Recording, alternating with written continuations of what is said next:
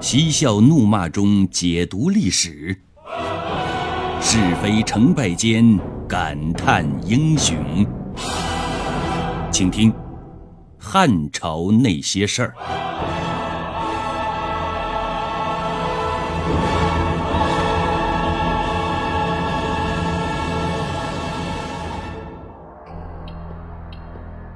公元一百六十五年二月。护羌校尉段炯击破乐界部落，斩首四百多人，降者两千多人。之后，段炯连破诸羌叛军，穷追猛打，转战山谷之间。自春到秋，无日不战，诸羌部终于全面溃散，共计杀两万三千人，俘虏几万人，一万多人投降。段炯因功被封为都乡侯。一五百户。公元一百六十七年正月，内附之东羌仙灵部落包围了耀县，劫掠云阳，再寇三府。这就是怀柔移民汉胡杂居的坏处。与此同时，塞外西羌当间等部再度兴兵，与之内外呼应，攻武威。段炯在鸾鸟邀击诸羌，大胜。斩首三千余级。公元一百六十八年二月，段炯一看西羌已经平定，东羌如仙灵等部依然武装对抗。而这时候，度辽将军黄埔圭和中郎将张焕采取招抚政策，结果却是敌人见不利就投降，见机又叛乱。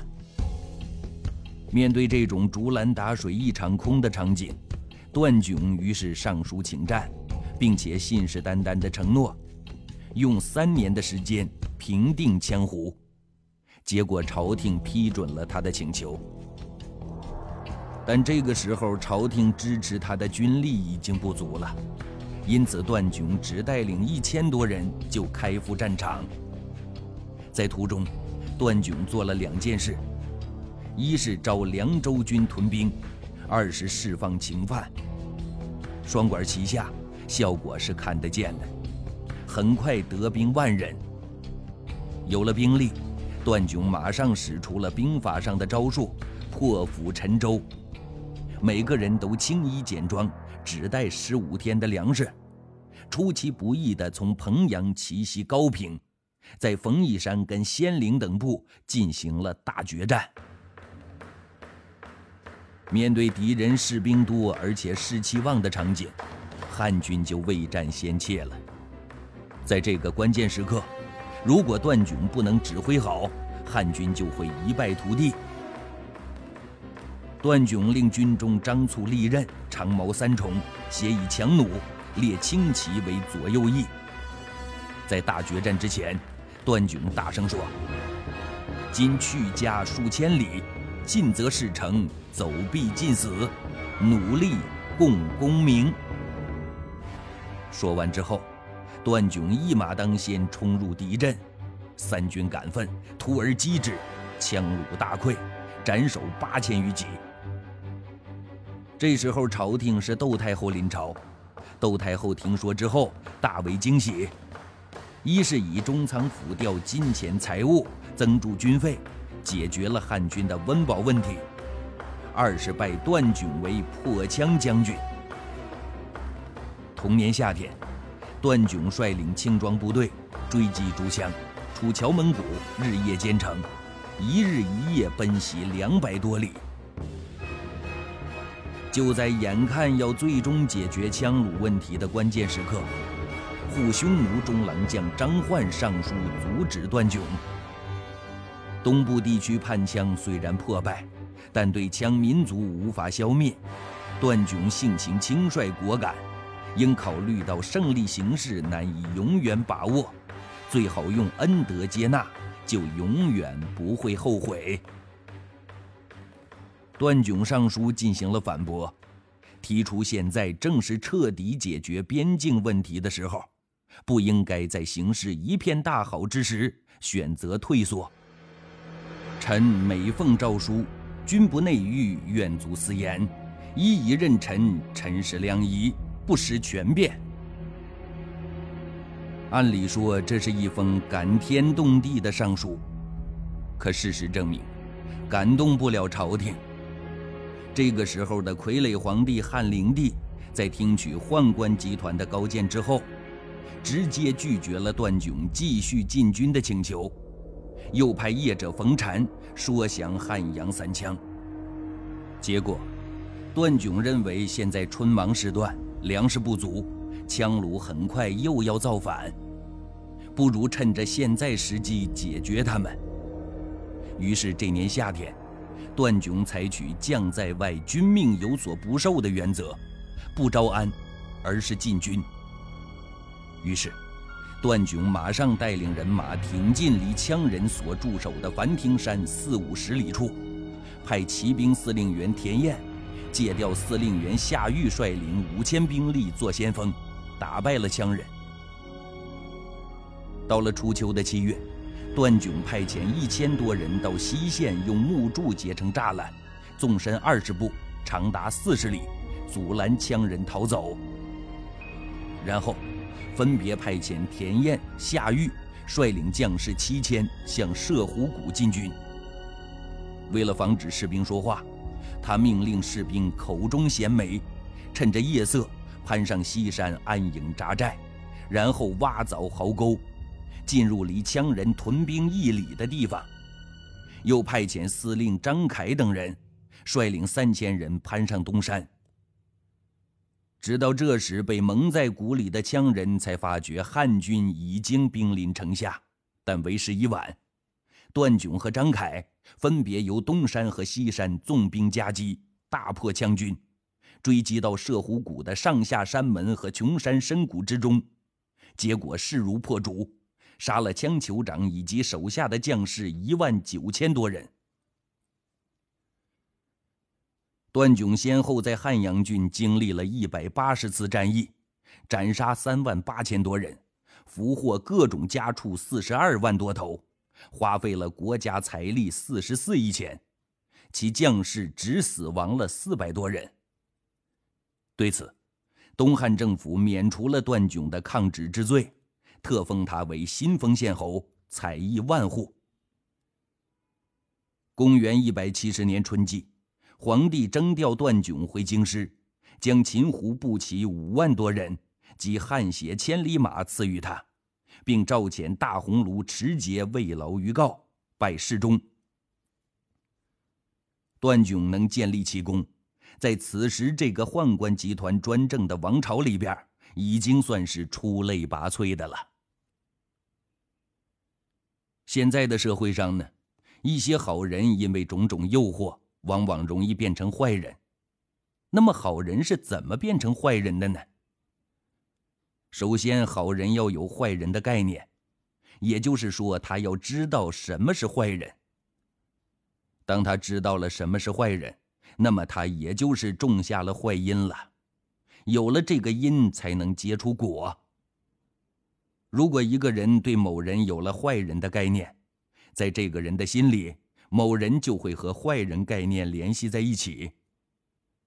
如果某人经常出现在他的感知范围内，那么好人大脑中就会因为外在刺激而经常出现坏人意识。即使面对其他人的时候，也会开始隐约出现坏人的概念。于是他开始对所有人有了坏人假设，防范心理得到加强。随着外在刺激，与某人的矛盾和对某人反感厌恶的积累，产生了愤怒，愤怒日积月累，又形成了仇恨。仇恨一旦强化到强于人的理智，主宰人的行为，那么好人就产生了以暴制暴的想法。接下来，好人干了第一件坏事。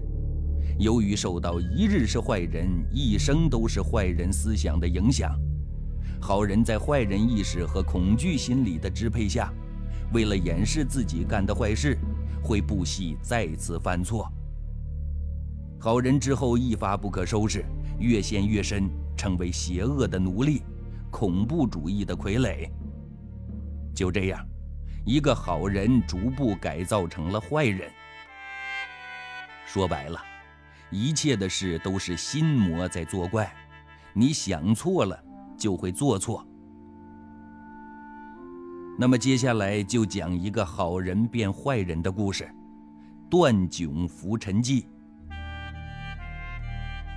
汉灵帝把窦太后安葬到了宣陵，但这个时候，全国人民都对祸国殃民的宦官集团怨恨起来，京城洛阳的民众更是不满。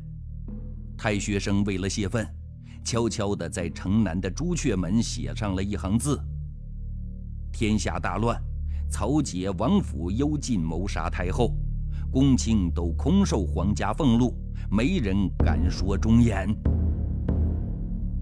意思已经很明确了，赤裸裸地指责曹节、王府等宦官害死了窦太后。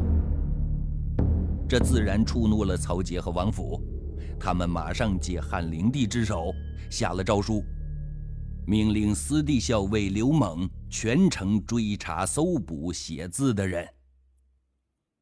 刘猛接到任务之后，并不高兴，他认为写标语的人并没有罪，因为所写的内容是真实的，所以他只派人象征性的进行搜捕。结果一个多月还没找到真凶，这让刘猛成了戴罪羔羊了，因为搜查不力。被贬为谏议大夫。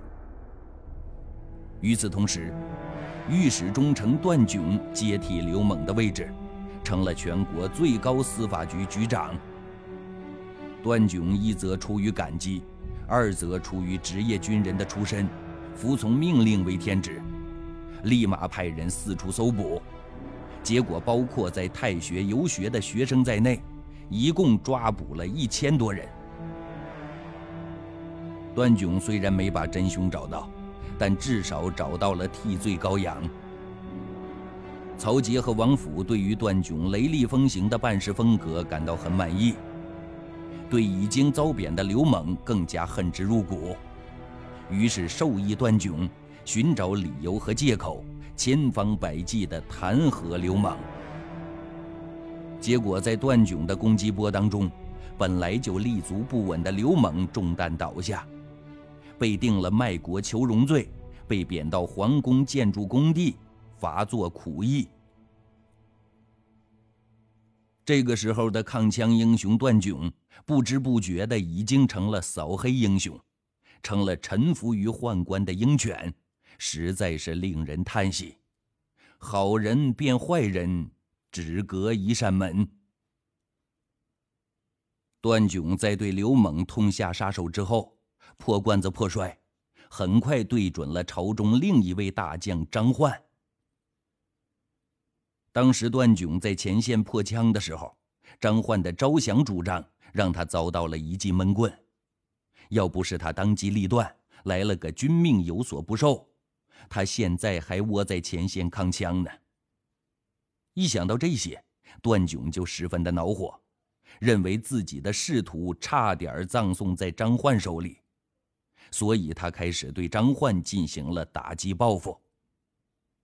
结果，段炯联合宦官王玉等人对张焕进行了狂轰滥炸，想把张焕驱逐到敦煌郡去谋害他。对此，已知厄运难逃的张焕选择了妥协。这个时候的段炯虽然已经误入歧途了，但是良心未泯。见张焕写了一封信，写给他是情真意切，就下不了杀手了。而在刀锋走了一趟的张焕，如果再待在朝廷，非但没有前途，反而随时会惹来祸端，所以他选择了弃官归隐，回到家乡弘农，闭门不出。张焕走了。段炯在坏人这条路上是越陷越深，越走越远，很快又制造了一次惨绝人寰的惊天杀人案。当初，魏郡人李浩担任司隶校尉，因为以前的怨恨而杀害左扶风人苏谦。苏谦的儿子苏不韦改名换姓，结交宾客为父报仇。随后，李浩升迁为主管钱粮的大司农，苏不韦躲藏在草料库里，挖掘了一条直通李浩卧室的地道，结果却阴差阳错地杀了李浩的妾和小儿子。李浩十分恐惧，重新用木板铺好地面，因为怕被暗杀，一夜之间，李浩换床九次。而这时的苏不韦因为无法对李浩下黑手，又来了个刨根问底，对李浩父亲的坟墓扬灰挫骨，然后逃之夭夭。祖坟被挖了，李浩立刻请求官府进行缉捕，却找不到狡猾苏不韦的踪迹。羞愤难当的李浩气得直吐血，结果这血一吐就吐得没完没了。最后竟然一命呜呼，人家诸葛亮三气周瑜才成功，苏不韦却只用了两气，就让李浩到阎王那儿报道去了。李浩死了，苏不韦却现身了。这个时候，朝廷对他这样的罪犯居然不闻不问，原因是这时候的朝廷大赦天下，他成了无罪之身。朝中的段炯恰好和李浩是八拜之交，李浩被苏不韦给气死了，段炯发迹之后，自然没忘了为朋友报仇。于是，段炯采取了柔攻，开始对无罪一身轻的苏不韦下手了。他派人给苏不韦送去了一封聘书，想聘用他为司隶校尉府里的下属官员。要自己去当段炯的下属，苏不韦显然知道这是段炯的请君入瓮之计。这显然是黄鼠狼给鸡拜年，没安好心呐。也正是因为这样，知道这一去就是羊入虎口的他选择了拒绝，理由是身体有恙，不能从命。接到苏不韦的拒绝信，段炯是怒发冲冠。眼看柔的不行，他直接来硬的，派下属张贤再向苏家行。在临行之前，段炯送了一把刀给张贤，并且递给他一个杀气腾腾的眼神儿。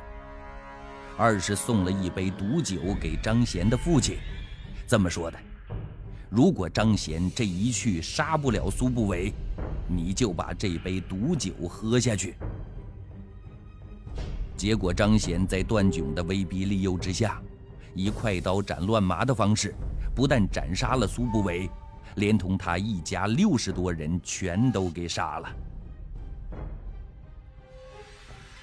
段炯呢，还帮助宦官集团维持秩序。渤海郡王刘礼，因为犯了错，被贬降为樱桃县王。为了仕途需要，他给中常侍王府说。如果能恢复他渤海郡王的封国，他愿意送给王府五千万钱作为谢礼。可计划赶不上变化，王府还来不及行动呢，汉桓帝却先行去世了。汉桓帝死时并没有忘了刘礼，遗诏恢复了他渤海郡王的官帽。于是刘礼经过一番波折之后，又有了自己的权势。但重新当渤海郡王的他，却对自己当初对王府的承诺食言了。因为这是汉桓帝念血脉之情的善举，并不是王府的抬举，所以他不肯送这五千万钱。王府在宫中那是要风得风，要雨得雨，连皇帝都是他的摆设。面对刘礼的出尔反尔，他十分生气。派手下人监督，并把这个情况对段炯进行了暗示。段炯先派人逮捕了和刘礼走得很近的郑萨，然后将郑萨关押在北寺重案监狱，随后对汉灵帝打了个报告：郑萨等人阴谋迎立渤海王刘礼当皇帝，这是大逆不道的行为。汉灵帝听说自己的权威受到了威胁，连调查都不调查了，直接下诏命令冀州刺史逮捕了刘礼，就地审问核实。结果，冀州刺史在接到段炯的暗示之后，采取各种严刑逼供，最终逼使无法忍受折磨和痛苦的刘礼自杀了。随即把刘礼的妻妾十一人、子女七十人、歌妓舞女二十四人，全部进行了狱中问斩。渤海郡国太傅、宰相以下的官员全都被杀，还当真做到了。斩草除根，因为汉灵帝的无能，因为朝廷的黑暗，连段炯这样的抗强英雄也蜕变成了宦官的走狗，实在令人可悲可叹。当然，段炯因为选择了和宦官一边站队，很快从司隶校尉的位置上擢升为太尉，真可谓权高人上，位极人臣。他的仕途生涯也到了最高峰。